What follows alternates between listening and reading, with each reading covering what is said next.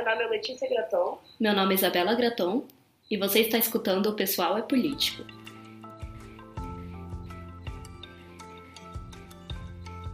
Olá, pessoal! Estamos de volta aqui com o podcast. Alguns de vocês que estão ouvindo é, talvez tenham ouvido ano passado também, né? Quando a gente começou essa ideia é. aí de criar um podcast para falar sobre feminismo. E não tinha esse nome, a princípio era uma é. coisa bem diferente, mas estamos aí.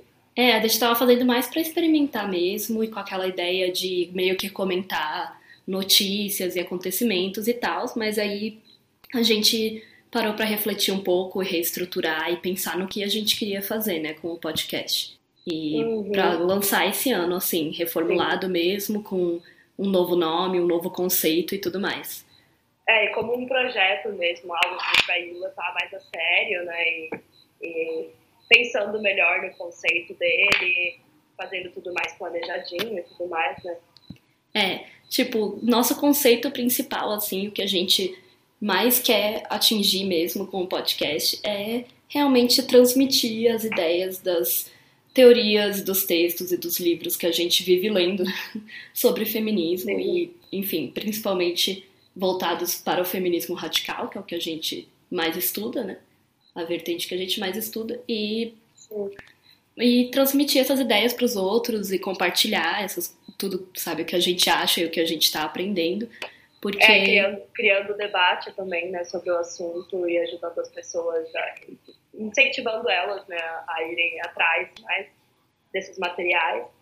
É, de certa forma, assim, levando essas questões, essas teorias, assim, é, para pessoas que talvez nunca tenham lido ou então estejam começando a ler ou se interessar por feminismo e queiram aprender mais sobre o assunto, né? Sim. Mas que talvez não tenham muito tempo ou, sei lá, não, não gostem muito, sabe, de ficar lendo tanto sobre o assunto, assim, porque a gente entende que nem todo mundo, assim, é, fica gostando muito de ler textos, tipo, super acadêmicos, ou, enfim, com um linguajar um pouco mais difícil de ser compreendido, como é o caso de muitas teorias, né, infelizmente.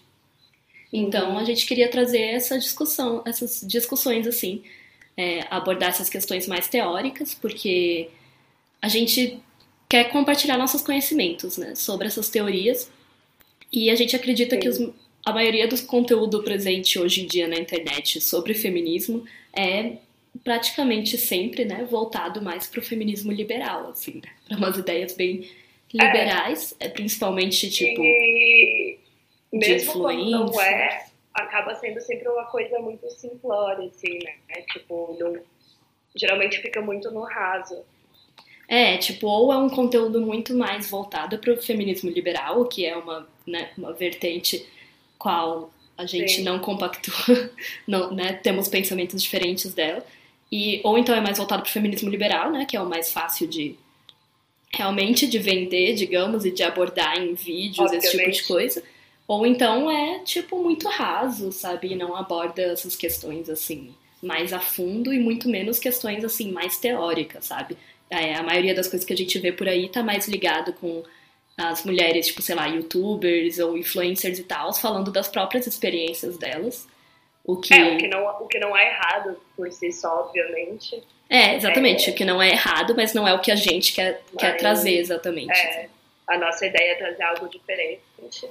E eu acho que justamente levantando a complexidade do assunto para dizer que não existem respostas simples, não existe uma resposta direta, sabe? Eu acho que a gente vê muito, assim, é óbvio que a gente quer, tipo, que uma frase resolva tudo e que, que seja fácil de resolver as coisas, mas obviamente não é, né? A gente percebeu por que, que as pessoas né, votam pessoas como o nosso famoso presidente, porque as pessoas querem resolver as coisas rápido e não é assim, né? não, não vão ter soluções rápidas para o que a gente quer mudar, para o que o feminismo quer mudar, para o que as lutas sociais querem mudar. Então. É, a gente, a gente sente que assim. Tem essa grande falta de conteúdo né, na internet, assim, que, é. que várias páginas muito boas, por exemplo, como o QG Feminista ou Feminismo com Classe, estão fazendo, ou aquele o Instagram do Feminismo Raiz estão fazendo, que estão fazendo um trabalho muito bom, assim, de compartilhar teoria e textos e explicar Sim. a teoria através de cards ou, enfim, textos e zines e tal. mas a gente também gosta muito do formato de podcast, né? Então a gente queria fazer uma coisa nessa mídia, assim, porque para mim, pelo menos, assim, o podcast é uma mídia muito boa para ouvir sobre questões mais teóricas e tal, por exemplo, é, sobre e, política. Passado, a gente começou a usar essa mídia e gostou muito, né? Então... É, a gente testou ano passado, né, naquele outro formato e a gente também gostou bastante, assim. Eu acho que é uma coisa que dá para as pessoas irem ouvindo quando estão, sei lá, no ônibus ou indo, pro, enfim, indo pro trabalho ou tomando banho ou algo do tipo, sabe, no tempo livre. Ou, é uma coisa que trabalho. demanda. Oi? Ou no trabalho. É, ou no trabalho, se você estiver ali boa. é uma coisa que demanda, assim, digamos, menos atenção do que um texto. Tipo, claro que você tem que prestar atenção, né? Mas dá para você ir fazendo outras coisas enquanto você ouve um podcast e se informando ao mesmo tempo, né? Então eu acho que é uma mídia boa para isso. E é isso, assim, a gente já tem uma certa experiência acadêmica na área do, de estudos de gênero e feminismo. Então a gente queria transmitir essa, esses conhecimentos que nós temos para as outras pessoas que se interessam pelo assunto, né? Principalmente mulheres feministas, homens também, é claro, quem quiser ouvir, né? Tipo assim, é, a gente sabe que não é nosso público principal, mas, claro, qualquer um que queira ouvir e aprender mais sobre. E, sei lá, né? Hoje em dia a gente fala muito sobre empoderamento. Infelizmente, essa palavra está completamente esvaziada. Mas. Já, já pegamos ranço dessa palavra. É, a gente já pegou um ranço porque feminismo liberal se apropriou para vender batom, né? Mas pra gente também se empoderar é vir e falar sobre feminismo, aprender sobre o feminismo, saca? Porque, sei lá, para mim é muito importante aprender sobre a opressão que a gente vive e. Com certeza. E todas as teorias que vieram antes da gente, de mulheres muito fodas que escreveram Sim. coisas muito importantes e muito relevantes e que muitas vezes são esquecidas até, saca? E que infelizmente Exatamente. ainda são muito atuais, porque. É, exatamente. Você lê os livros e você fala, cara, isso ainda se encaixa hoje em dia. É, velho, tipo assim, você vai lendo e você fala, nossa, sei lá, tô lendo aqui o segundo sexo, aí você fala, caralho, França 1949, Brasil 2019, tudo igual, sacou? Tipo. É muito assustador, assim, realmente. É, muitas coisas não mudaram, né, pra gente. Então eu acho que ouvir o que essas mulheres escreveram sobre a opressão feminina, sobre a condição feminina, sobre as violências masculinas, saca? É extremamente importante pra gente se entender enquanto sujeitos no mundo de hoje, saca? No, Com certeza. no nosso Brasil de 2019, governado por Bolsonaro. É, e eu acho que também para não, um, não entrar tanto em desespero, assim, é uma coisa que eu vi muitas pessoas comentando, é óbvio que é normal as pessoas ficarem, tipo, acharem que tá tudo uma merda e ficarem revoltadas, eu acho que isso é totalmente normal, principalmente desde as eleições.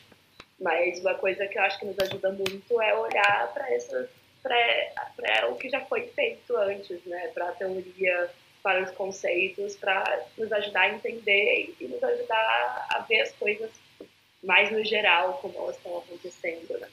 É, e pra mim, tipo assim, o, a coisa muito boa de estudar essa, essas teorias e tal é, é tipo quando você começa a estudar e você percebe que, nossa, isso é um problema social mesmo, saca? Isso é uma coisa Exatamente. que acontece com todas as mulheres, é uma questão da sociedade, Sim. não tipo um problema meu, digamos, saca? Não, um, É, não é uma coisa tipo, ai, eu tô doida, achando, vendo, problematizando demais, vendo coisa onde não tem, saca? Tipo, e, e, é um, e também te ajuda a dar um contexto, sabe? Eu acho que é, às vezes a gente que é muito nova, a gente acha que as coisas só estão acontecendo agora e quer, quer soluções imediatas. E daí a gente vê que não, na verdade, essas teóricas já estão procurando essas soluções há anos, sabe? E aí entra o nome que a gente escolheu pro podcast, né? Que o, o... Foi muito difícil de escolher. É, depois de muito tempo. Pensem em duas librianas é, tentando É. escolher um nome pra uma coisa. Tipo assim, é muito difícil. E Muito difícil. por isso A mesmo- parte mais difícil. É, na verdade, essa foi a parte mais difícil de todas de fazer o podcast. É, porque exatamente. tá sendo de boa. Porque o anterior tinha o, o nome bem criativo, Graton e Graton. É, que a gente percebeu que claramente, assim, Então, obviamente, como uma marca não ia funcionar, porque assim, né? Não somos é, famosas ainda. Aquela... É, ainda. Então, não poderia, não, poderia não ficar muito legal. E também não transmitia nada né, sobre o nosso tema, só era o nosso nome, assim. Então, né, a gente escolheu o nome O Pessoal é Político, que é uma frase bem famosa, né, para o movimento feminista. Uhum. E não só para o movimento feminista, na verdade, né, eu acho que ficou muito famosa no geral, assim. Ela foi cunhada pela Carol Hash, que é uma feminista dos anos 60 e pouco, 70, ali dessa época, da segunda onda feminista. E ela busca mostrar a conexão entre as experiências pessoais das mulheres e a opressão que a gente sofre, né? Então, basicamente foi uma frase que elas usavam para dizer que o que elas sofriam, as opressões que elas sofriam no âmbito, por exemplo, doméstico, enfim, em casa, as opressões dos maridos e todas as coisas que elas sofriam dentro de casa eram questões políticas também, não eram só, tipo, sabe, porque era sempre minimizado de uma forma, tipo, ai, problemas femininos, ai, coisas, sabe, tipo, aquela coisa, briga de marido e mulher, ninguém mete a colher, saca? Tipo, ai, é uma coisa entre quatro paredes, então a gente não pode falar nada, porque é a vida pessoal de cada um, sabe? Porque existe muito essa diferença, né, que as pessoas faziam, fazem até hoje, mas enfim, uhum. que é muito problemática, que é separar as coisas em dois, duas categorias, né? Coisas tipo pessoais, e, enfim, da sua vida privada e político. E Sim, mulheres... e é muito problemático, porque, obviamente, sempre as partes privadas diz respeito às mulheres, né? Sim, as mulheres então, foram né? relegadas à esfera do privado, enquanto os homens foram colocados no, no do político, do público e tal, né? De se, enfim. Exatamente. Então é muito fácil você, tipo, falar ah, que a parte do privado não importa, porque o que acontece ali entre quatro paredes é só entre as pessoas que estão ali, e daí nesse momento você já está ignorando toda uma luta, todo, todo tudo que está acontecendo ali com grande parte da população, né, com 50% da população. É, tipo, a gente vê né, a quem que, quem que se beneficiava com isso, né? Exatamente. Quem que se beneficia com manter essas esferas, tipo assim, totalmente separadas e falando, tipo, não, as mulheres pertencem ao do privado e os homens do público, as mulheres do pessoal, os Sim. homens do político, sabe? E me, tipo, mesmo é dentro da esquerda, por exemplo, Calibanha Bruxa, que foi um dos livros que eu li esse ano já, é, mesmo dentro da esquerda, tipo, a tese da Silvia Federici é justamente que o Marx, quando ele falou do, da acumulação do capital, quando ele falou do trabalho, ele não falou do trabalho feminino da reprodução, né? Então, tipo, porque isso era uma coisa privada. É, exato. Assim Ou ele como, só considerava o trabalho assalariado. Né? Assim como o estupro, assim como o sexo, assim como, sabe, é. violência doméstica, assim como a carga mental, dupla jornada, todas essas coisas são consideradas, ah, coisa de mulher, sabe? Tipo, problemas que até pra esquerda era, tipo, ah, menos importantes do que, tipo, a luta de classe, sacou? Então, tipo, as mulheres feministas trouxeram isso para falar, não, olha, essas coisas importam também, e essas coisas a gente tem que falar sobre e elas, elas. E elas estão conectadas, né? Não é, é. tipo que é o que a, que a Silvia fala no Categoria Bruxa, não é como se fosse tipo, tem é, isso aqui que acontece no privado e daí tem a luta de classe, mas isso também está conectado, né? É, tudo está conectado. Tipo, não existe essa noção de, ah, isso ali é política e isso aqui é privado. Na verdade, as nossas vidas são políticas também, sabe? Tipo, qualquer pessoa que nasce, principalmente parte de um grupo oprimido nessa sociedade, já tem uma existência política, saca? Não existe isso de falar que. Ah, essas coisas, sabe? É o que a gente vê muito, por exemplo, com questões de estética. Quando as pessoas falam, ah, não, é só o meu gosto, não tem nada a ver, saca? Como se a sociedade não moldasse uhum. todos os nossos gostos, todos os padrões estéticos existentes, etc. Então, tipo. É, exatamente. A gente vê muito quando as pessoas falam, ah, não, ai, gosto é gosto, né? Ai, gosto não se problematiza. Que as mulheres daquela época, tipo, falaram, não, saca? Isso aí a gente tem que problematizar sim. Na verdade, a gente tem que problematizar tudo sobre as nossas vidas, porque a gente vive numa sociedade machista e patriarcal, a gente tem que né, criticar essas coisas que acontecem também dentro de casa, criticar também, enfim, enxergar essas coisas como parte de uma opressão maior e não como uma coisa pessoal. E aí entra muito a questão dos é, grupos de, consci de consciência, né, que ela chamava. Que era tipo grupos que as mulheres se reuniam para falar sobre as vidas delas, não necessariamente para falar tipo, ah, o feminismo é isso, isso e aquilo, mas para falar tipo, eu me sinto assim, isso acontece entre eu e meu marido, isso acontece comigo e com meu filho, é assim que eu me sinto de ter que, sei lá, trabalhar e, enfim, manter essa vida doméstica. É só para conversar mesmo sobre as vidas delas. Uhum. E essas conversas foram levando para elas a pensarem que era tipo uma coisa que todas elas compartilhavam, não era uma coisa tipo pessoal de cada uma. E sim que Exatamente. todas elas viam que isso era algo que elas compartilhavam, porque numa sociedade patriarcal, a gente que nasceu, enfim, foi socializada como mulher, compartilha de muitas vivências, na verdade, saca? E muitas vezes a gente elas não percebiam isso porque elas ficavam tipo isoladas, não conversando sobre isso. Ou mesmo quando conversavam, enfim, achavam que era algo só de uma ou só de outra. E nesses grupos elas começaram inserir discussões políticas, perceber que isso estava envolvido com o macro social e não com o que cada marido de cada uma fazia, saca, individualmente. Enfim, elas foram percebendo que elas não estavam sozinhas e por isso que esse slogan ficou tão famosinho, né? Porque foi uma forma de dizer, não, o pessoal é político, então a gente tem que problematizar as coisas que são consideradas da esfera pessoal, tipo, principalmente, né, o que a segunda onda trouxe muito, que foi a violência masculina, né? E as questões relacionadas ao sexo também. Então, tipo, uhum. principalmente o sexo, né? Naquela época, como até hoje, né, é tabu, então naquela época as pessoas não iriam problematizar e questões como pornografia e prostituição, enfim, e todas as agressões também masculinas e a heterossexualidade compulsória, a maternidade compulsória e tudo isso, que antes era só tido como normal e tipo elas não paravam para pensar, saca? Só iam fazendo isso e tendo algumas insatisfações e tal, mas não refletindo sobre a questão mais ampla e geral, sabe? Então, a gente realmente quis trazer esse conceito mesmo que é lá da segunda onda, lá dos anos 60, 70, porque a gente acredita que esse, esse podcast busca também problematizar essas questões, né?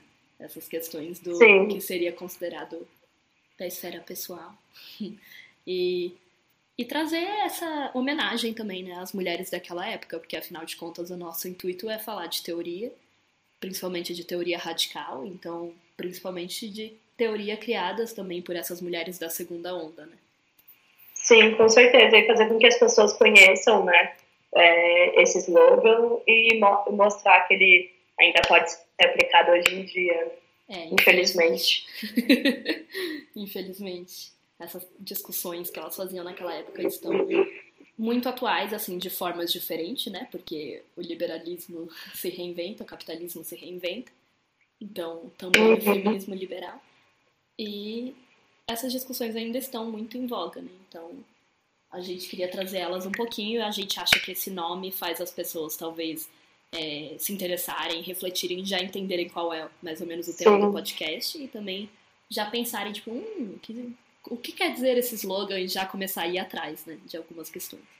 Com certeza. E daí, pensando nisso, o que a gente fez é, a princípio, depois de passar 30 mil anos procurando um nome também, na verdade, enquanto a gente ainda procurava um nome, é, foi fazer uma pesquisa né, com possíveis ouvintes. Então, é, eu criei um formulário do Google com algumas perguntinhas.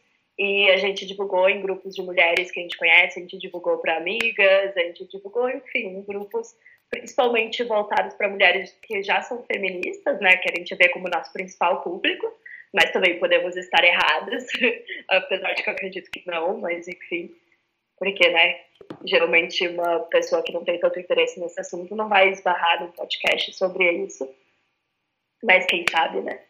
É, então a gente perguntou algumas coisas relacionadas à teoria, relacionadas a para entender realmente o relacionamento das que essas mulheres têm, né, com os livros teóricos, com os conceitos teóricos, para entender se, pra, o posicionamento do nosso podcast, para ver se era isso mesmo, né, para ver se a gente realmente tinha esse problema dentro do nosso público e foi muito bom, foi muito legal fazer essa pesquisa.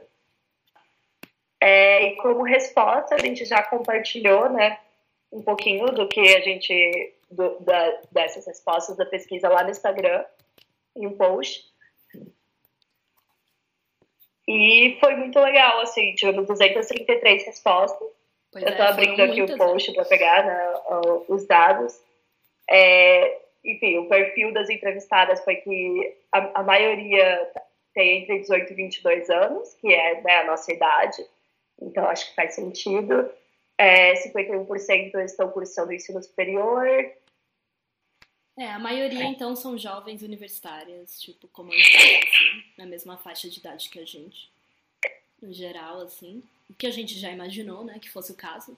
Afinal, nós mandamos mais em grupos de pessoas, enfim, feministas e tal, que a gente conhece. Daí 96% já se diziam que se consideravam feministas e 64% falaram que nunca leram livros é, teóricos, né, sobre o feminismo. E dentro disso a gente pegou os motivos, né, do porquê as pessoas não leram, e a maioria falou que não sabe por onde começar. Isso foi 44% das respostas. E a segunda parte foi falta de tempo, que é completamente compreensível, né, porque imaginando que a maioria dessas mulheres são estudantes e trabalham, isso é completamente normal. É, e a parte de não saber por onde começar também, eu acho que hoje em dia né, a gente tem tanta informação que é completamente normal, tipo, não saber por onde começar também. E, né, eu, é, eu acho que o que a gente está tentando fazer aqui é principalmente dando essa, essa direção, né, dando essa indicação para as pessoas saberem por onde começar. É, até porque não é como se você, nossa, agora me declarei feminista e agora veio no correio minha carteirinha, chegou um exemplar de segundo sexo e agora eu já sei que seria ótimo se fosse, inclusive. Mas não é bem assim. Seria, né? Porque o livro não é barato. Mas... Pois é. Assim, inclusive a gente tem um box muito perfeito, mas enfim, não é barato não. E, e tem isso, né? Tem essa questão também. Livros não são baratos. E muito menos o acesso a eles é amplo, saca? E mesmo e mesmo assim, porque a gente está falando aqui da nossa pesquisa, que foi feito foi feita e mostrou que nosso público é principalmente jovens universitários, então a gente já tem noção de que são pessoas que têm acesso a, a tipo, é, enfim, livros e artigos, Sim. geralmente, né? Esse tipo de conteúdo. Sim. Mas mesmo assim, a gente sabe que não é tão comum assim as pessoas, tipo, começarem a já ler livros super teóricos sobre o assunto e tal. A gente sabe que não é uma coisa super fácil e nem que todo mundo, nem que todo mundo tem interesse ou o tempo, né? Sim. Levando em conta que a gente já tem que ler um monte de coisa para a universidade. É, exatamente. É, o nosso objetivo aqui é mais instigar essas pessoas a realmente começarem, porque a gente viu que existe um interesse, né? Realmente existe. E dentro das perguntas, a gente também perguntou, então, se nunca leram sobre feminismo, onde que aprenderam. E a maioria é, disse que aprendeu em redes sociais ou com mulheres que conhecem, que também é super comum, assim. E acho que se aplica também à nossa história, pelo menos é, a gente começou a, a, descobrir as coisas e pesquisar, principalmente por grupo do Facebook, página de Facebook, né? É, eu acho que hoje em dia é o mais comum, né? E, tipo, isso é muito bom também, né? Porque a gente sabe uhum. que o conhecimento está se espalhando dessa forma e, querendo ou não, a internet é o lugar mais fácil das pessoas acharem tudo e também, tipo, rápido. Certeza. Então é muito bom, mas a, a gente, por exemplo, como você falou, começou no Facebook e tal. A questão é que a gente sabe que também tem muitas mulheres que querem ir para além disso, né? Tipo, como mostrou, uhum. várias delas falaram que tem interesse em, por exemplo, ler um livro sobre feminismo e conhecer mais sobre a teoria, mas que não conhecem porque realmente ficam perdidas, não sabem por onde começar, ou então não tem tempo e tal. Uhum, com certeza. E daí, pensando em tudo isso, né, depois, claro que também é, é bom apontar aqui que é uma pesquisa com o nosso possível público, então é claro que o nosso público pode acabar sendo diferente disso, né. É, depois, provavelmente, a gente vai realizar mais pesquisas e a gente já está usando o Instagram como um lugar para compartilhar conteúdo, que está sendo muito legal. É, e a gente espera continuar, né, com essa plataforma. É, inclusive, nos siga lá, arroba Pessoal é Político Podcast. É isso aí. É o pessoal é político só. Ah, é verdade. O, o, só... só... Desculpa, desculpa, gente. Mandei fake news, é só o pessoal é político. É isso aí. E e... sigam lá e também que lá a gente vai, tipo, interagir, fazer perguntas e colocar stories e compartilhar é. indicações de livros e esse tipo de coisa, sabe? Sim. E... É... Bom, então, pensando em tudo isso, a gente decidiu que no formato desse podcast, assim, a gente vai tratar é, apenas de um livro, né? A gente não vai ficar aqui dando várias indicações, a gente quer entrar nos conceitos teóricos mais a fundo. Então, a gente decidiu, a gente escolheu uma obra para começar, e a ideia é que cada episódio vá falar de um capítulo, né? É, se vocês, nossos ouvintes, conhecem o podcast Outras Mamas, que inclusive conheçam, que ele é realmente muito bom. É um podcast que fala sobre veganismo e feminismo e elas trazem, a gente meio que se inspirou no, no estilo delas, assim, de trazer, porque elas falaram uhum. sobre o livro A Política Sexual Sim. da Carne na primeira temporada, né? E aí elas trouxeram cada episódio um capítulo do livro, e aí elas explicavam o capítulo, falavam o que, que a autora quis dizer com cada coisa, explicavam os conceitos. E a gente pensou que seria legal trazer esse tipo de é, formato, assim, digamos, narrativo. Com certeza. E é tudo um teste, né? Obviamente, a gente vai também perguntando para vocês o que vocês estão preferindo. É, a ideia é que seja bem dinâmico, que tenha quadros diferentes, então, tanto de responder perguntas, quanto de explicar conceitos, quanto relacionando os conceitos à atualidade, né? Então, vai ser bem dinâmico, mas é, a gente também conta com vocês para irem nos ajudando, falando o que vocês estão achando, comentando os episódios para ver se vocês gostam desse formato. E, bom, vamos ao livro, então, né? Eu acho que todo mundo quer saber, os ouvintes estão, quer, estão loucos para saber. Pois é, qual foi o livro que nós qual, escolhemos? Qual foi o livro escolhido? Pelo menos para esta, digamos, primeira temporada, né, do podcast. Para começar. É. Porque depois também a gente, a gente... não sabe. Como vai a ser. gente escolheu, é, a gente escolheu então o livro Woman Hating, que em português seria tipo ódio às mulheres ou algum tipo de tradução assim. É meio difícil traduzir, né, o nome. Até porque não tem tradução em português. É, até porque não tem tradução oficial em oficial, português. Oficial, quero dizer, né, claro. É, tipo, o livro não foi lançado por uma editora aqui no Brasil, mas ele é muito fácil de encontrar na internet, porque existe uma tradução que foi feita pela Carol Correia, que inclusive, muito obrigada, Carol Correia, ela vai estar como uma das um dos nossos agradecimentos aqui, né? Porque ela traduziu várias obras da, da Andrea Dork, que é a autora desse livro, e é bem fácil de encontrar, você pode encontrar ele para baixar online, a gente vai deixar o link aqui. É, e ele, é, ele é curto mesmo. também. E eu acho que ele é um bom livro para começar, porque ele, ele faz uma grande análise né, do, da misoginia no geral, do patriarcado no geral, assim. É, então... e tipo, além disso, assim, ele faz de uma forma muito. Ele é um livro muito fácil de entender, assim, na, na linguagem, né, digamos. Tipo, uh -huh. mesmo assim, eu li a tradução, né, da Carol, mas mesmo lendo em inglês também, é, para quem consegue ler em inglês, né? E, enfim, ela usa uma forma bem simples, assim, de, de escrever, eu senti. Tipo, não é um livro com palavras muito difíceis ou termos muito desconhecidos, saca? Tipo, em comparação, por exemplo, com o segundo sexo, que tem, né? Eu tinha que ler com um dicionário do lado, assim, praticamente. É.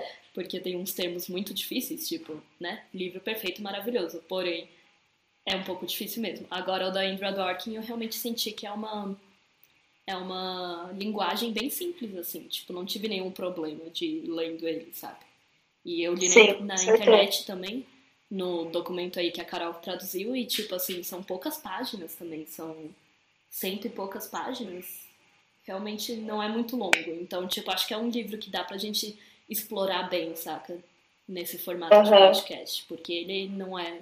Não tem, sei lá, 500 páginas, saca? então. Exatamente. E eu, eu li ele, eu tive o primeiro contato com o livro em 2016, quando encontrei essa tradução da Carol. E ele é muito bom. Eu até cheguei a fazer uma resenha na época pro blog que eu tava escrevendo, que é um Nerd. E, cara, para mim foi, foi um dos primeiros que eu li, assim, de teoria também. Então foi meio que o meu começo ali.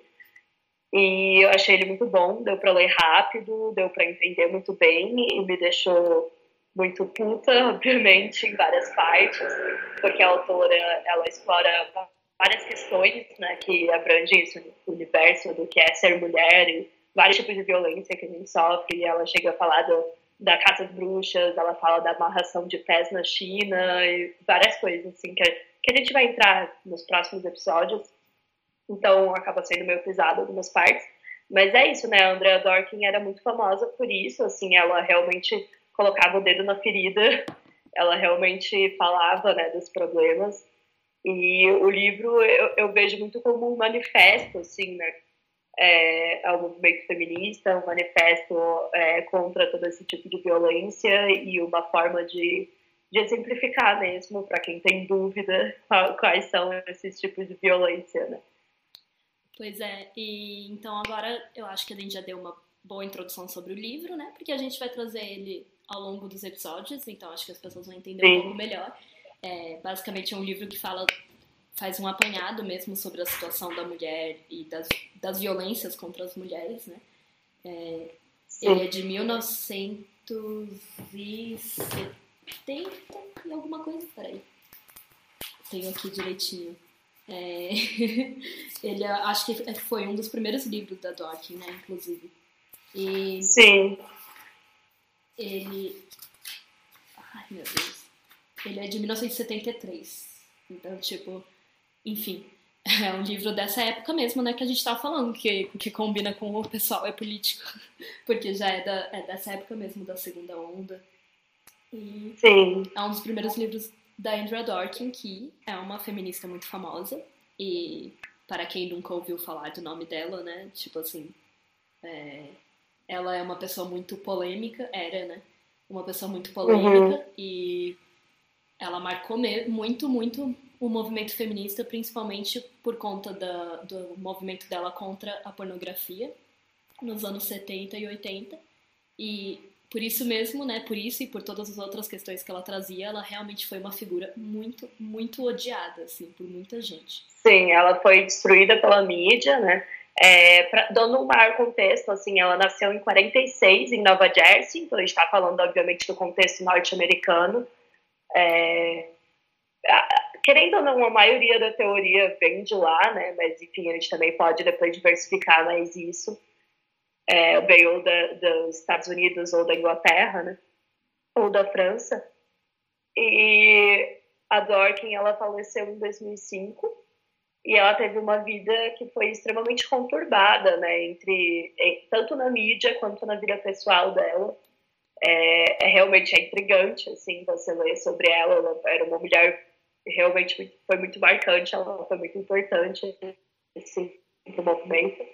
E ela escreveu 17 livros e inúmeros artigos, e é conhecida principalmente por Woman Hating, Pornography, Men Possessing Women e Intercourse, que são os três livros mais famosos dela, mas ela também deu inúmeros discursos, inclusive aquele é, Eu Queria 24 Horas Sem Estupro, acho que é o nome do discurso, é, é um, dos mais, um dos mais famosos, né? Esse discurso é muito, muito foda, sério. Tipo, pesquisem. Se chama é, Eu queria 24 horas sem estupro, só queria uma trégua, enfim. É muito foda, velho.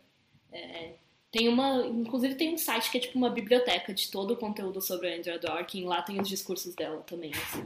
Eu realmente Sim. indico para as pessoas lerem, porque é muito impactante. Foi um é, por, que ela fez por mais que você não concorde com tudo que ela falava ou não concorde com a vertente dela, cara, não dá pra, tipo, diminuir o trabalho que foi feito, né? É, tipo, toda a produção de conteúdo e tudo mais. É, e tipo, ela é muito odiada, né, como a gente sabe, porque a principal polêmica, assim, que as pessoas trazem com relação a ela é a questão do sexo heterossexual, né, que dizem que ela falou que todo sexo heterossexual é estupro, quando, tipo, na real ela não escreveu bem isso. Mas o jeito é. que ela falou que, tipo, o jeito que o, se, que o sexo heterossexual é feito, enfim, ela problematizou. O que deve ser problematizado mesmo. A questão Sim. de não trazer o prazer da mulher, enfim, de ser focado no homem, de ser focado na penetração e etc, etc. E aí ela falou Sim. de uma forma que as pessoas entenderam isso, sabe? No livro dela. Tipo assim, ela nunca usou essas palavras exatas, pelo que eu entendi. Mas essa grande polêmica, assim, foi gerada, né? Por isso todo mundo ficava, ai, ela odeia homens, blá, blá, blá, blá. Tipo assim, basicamente todas as coisas que usavam para descrever ela era, tipo, o que as pessoas falam normalmente de mulheres feministas, que ela é, tipo, feia, peluda, mal amada, odeia homens. É, então, eu ia entrar justamente nessa questão, assim. E além de tudo, né, além dessas opiniões, além dela, dela falar essas opiniões né, bem livremente, ela também tinha uma aparência que a mídia volta e meia criticava, né, porque ela era gorda, porque ela era peluda, porque ela era alta, e ela não era o, o estereótipo tipo, feminino que se espera de uma mulher, né. É, basicamente, então, tipo, é. ela era conhecida como uma odiadora de homens, tipo, tudo que falam sobre mulheres feministas, cara, mesmo no feministas geral, é. liberais é. são chamadas às vezes, tipo assim, mesmo que seja feminista padrão de beleza, etc, as pessoas vão ficar, ai, ah, ela é odiadora de homens, blá blá blá blá. Então, tipo, tem até uma frase que, muito famosa da Andrea também, que ela falou: o feminismo é odiado porque as mulheres são odiadas, saca? Então, tipo, eu acho que isso uhum. serve pra ela também. Tipo, o jeito que ela é odiada, tipo, que ela foi odiada durante a vida inteira dela. O jeito que ela era descrita, saca? Era sempre tipo, ah, ela é extremista, histérica, louca, Sim. tipo assim, representa muito de como as mulheres são odiadas no geral, saca? E de como as Sim. mulheres que se que ousam ser diferentes, que ousam criticar essa sociedade patriarcal são vistas, saca? É. E mesmo depois que ela morreu, né, tipo, a gente ainda vê essa campanha de difamação dela foi muito grande hoje em dia, ainda bem, né, que a gente está resgatando essa memória e que existem pessoas é, traduzindo o conteúdo dela, divulgando o conteúdo dela, mas na época em que ela era viva era realmente muito complicado, assim. É, até para ela conseguir viver só da escrita, né, só dos livros dela, dos artigos, era bem difícil, ela teve uma vida bem complicada, é, sofreu vários tipos de abuso, foi casada com homens, sofreu violência doméstica, é, é bem intenso, assim. É, ela, justamente ela, justamente isso na... fez ela escrever o Manhattan, né? É, ela nasceu nos Estados Unidos, mas aí ela se mudou pra Holanda, junto com esse cara, que era o namorado dela, enfim, que, enfim, se casou com esse cara lá, que era um cara anarquista e tal, de esquerda, tipo, era de movimentos sociais também, e aí ela sofreu muito nas, mão, na, nas mãos dele, né? Ela sofreu muita violência doméstica. E acabou Sim. se fudendo, porque ela tava num país novo e tal, que não era o país dela, então, tipo assim, ela acabou inclusive se prostituindo uma época, né? E acabou passando por diversas, diversas violências, assim, ao longo da vida. Tipo, realmente a vida dela foi muito tensa, muito sofrida, assim. E por isso mesmo Sim. veio daí também a motivação para escrever o Woman Hating, né? Porque tanto que ela começou a escrever o livro ainda na Holanda, e aí depois ela voltou para os Estados Unidos, porque afinal de uhum. contas todas essas merdas tinham acontecido, e ela lançou ele uhum. nos Estados Unidos. Né? Uma parte que eu achei assim muito pesada, que eu tava lendo é, os textos sobre a vida dela e tudo mais, e daí eu encontrei aquele lá que você, que você compartilhou comigo, que falava do John Stone, Stoltenberg, que foi o último marido dela, né? É, foi e, o cara com quem ela se casou e, depois. O que ela se casou. Que na verdade era meio, tipo, ela passou a se definir depois como lésbica e ele era gay, mas eles, tipo, se amavam, basicamente, e, e passaram a viver juntos e, e, se casaram, enfim. É, é, enfim. É, assim, a gente não vai entrar nesse é, bem, né? é porque a gente também é não complexo. entende muito bem, assim, parece que ela realmente se afirmava como lésbica no sentido mais político da coisa. É, e aí entra na questão Mas o John é, tem uma parte Enfim. que eu achei muito pesada, assim, que o John fala de um último abuso que ela narrou, assim, que ela narra uma cena de estupro perto do, da morte dela, lá por 2005, que ela fala que ela foi dopada e um cara que era um jornalista que ela falou com ela estuprou ela.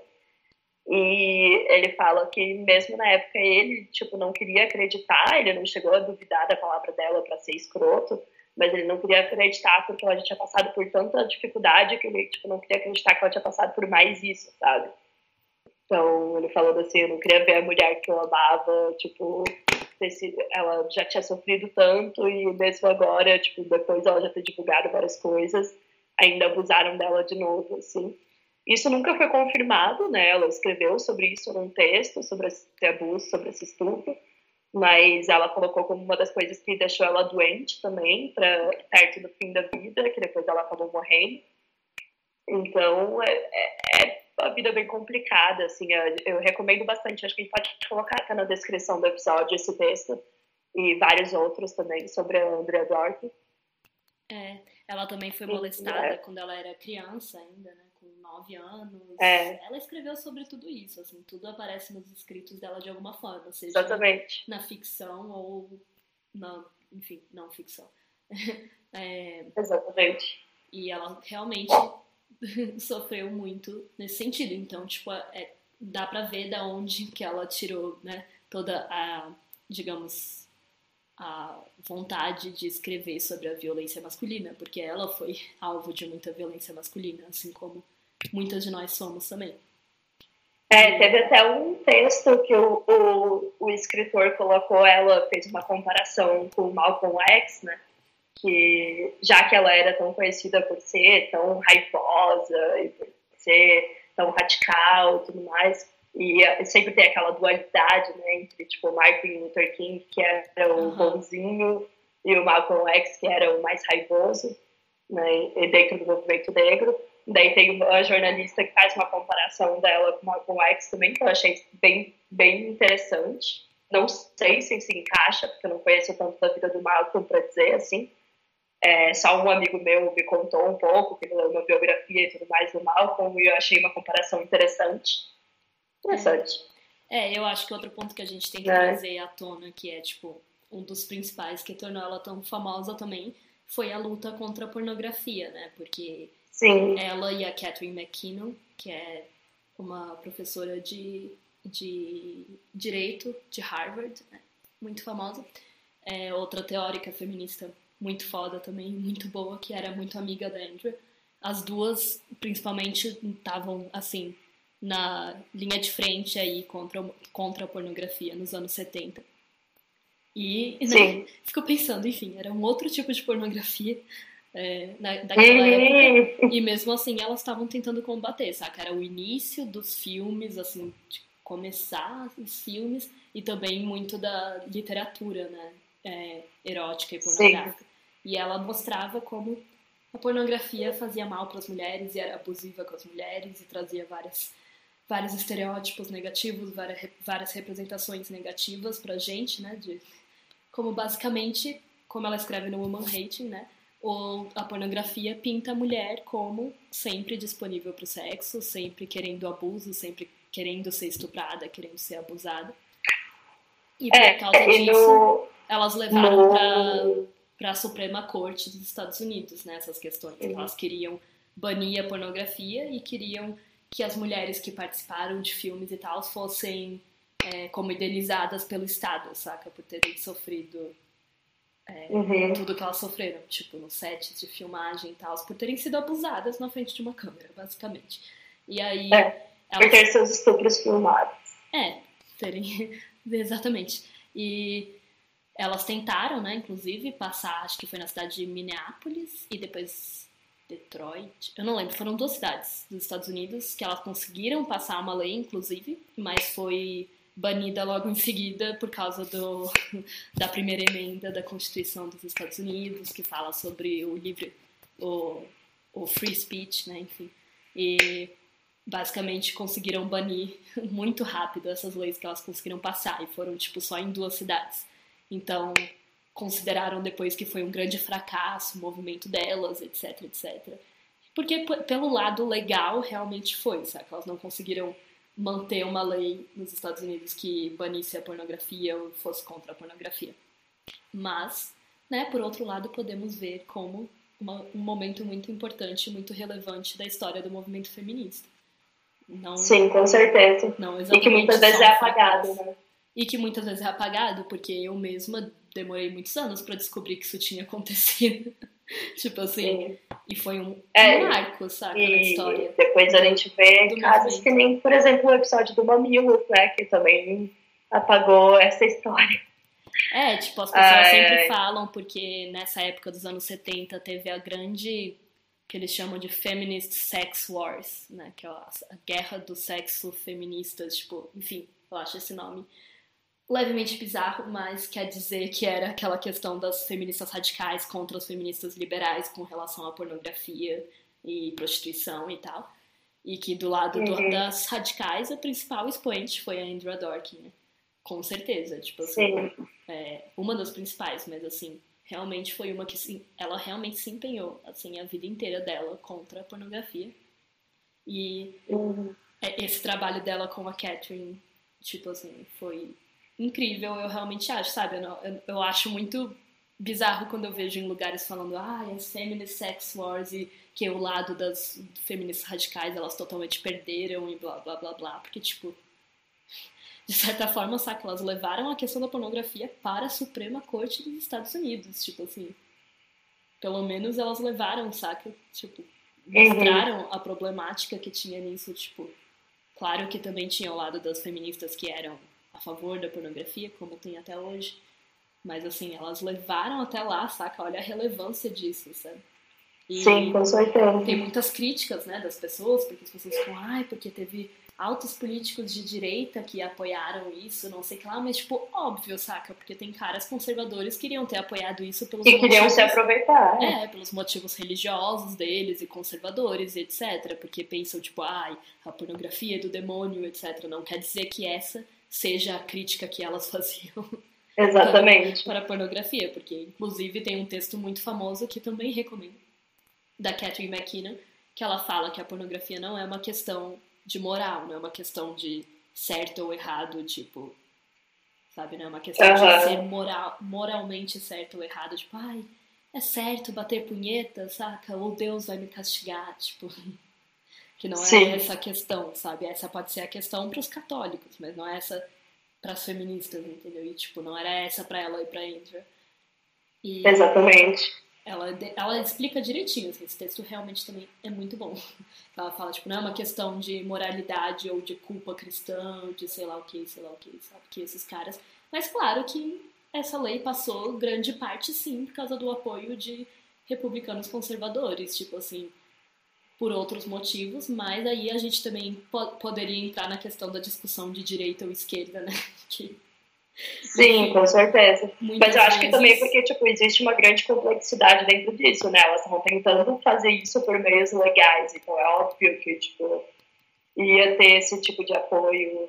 É, É. óbvio que elas iam precisar de algum tipo de apoio lá dentro, né? É, elas estavam tentando fazer isso dentro das vias do Estado, saca? Que é um Estado Sim. patriarcal, tipo assim, tudo tem seus limites, sabe? E, Uhum, e a gente entra na questão, tipo, é, e os progressistas que não apoiavam isso, sacou? Tipo, Exatamente. tem um monte de homem também na esquerda que não tá, tipo, não é que eles não estavam apoiando porque eles pensavam, ai, as mulheres não, Uhum. são muito empoderador para as mulheres, é porque eles querem proteger o deles também. Eles batem a punhetinha deles ali Exatamente. assistindo Bom, eu- pornô, enfim. Essa é uma questão que eu acho que ele tinha que trazer só porque Eu acho que- trouxe muita é, visibilidade pra Andrew, assim. Acho que é um dos pontos altos, digamos, Sim. da história dela, sabe? Contra a pornografia. E a gente vai trazer depois também durante a leitura do livro, porque ela fala muito sobre pornô no livro. Embora ela tenha um livro só sobre pornografia também. É, com certeza.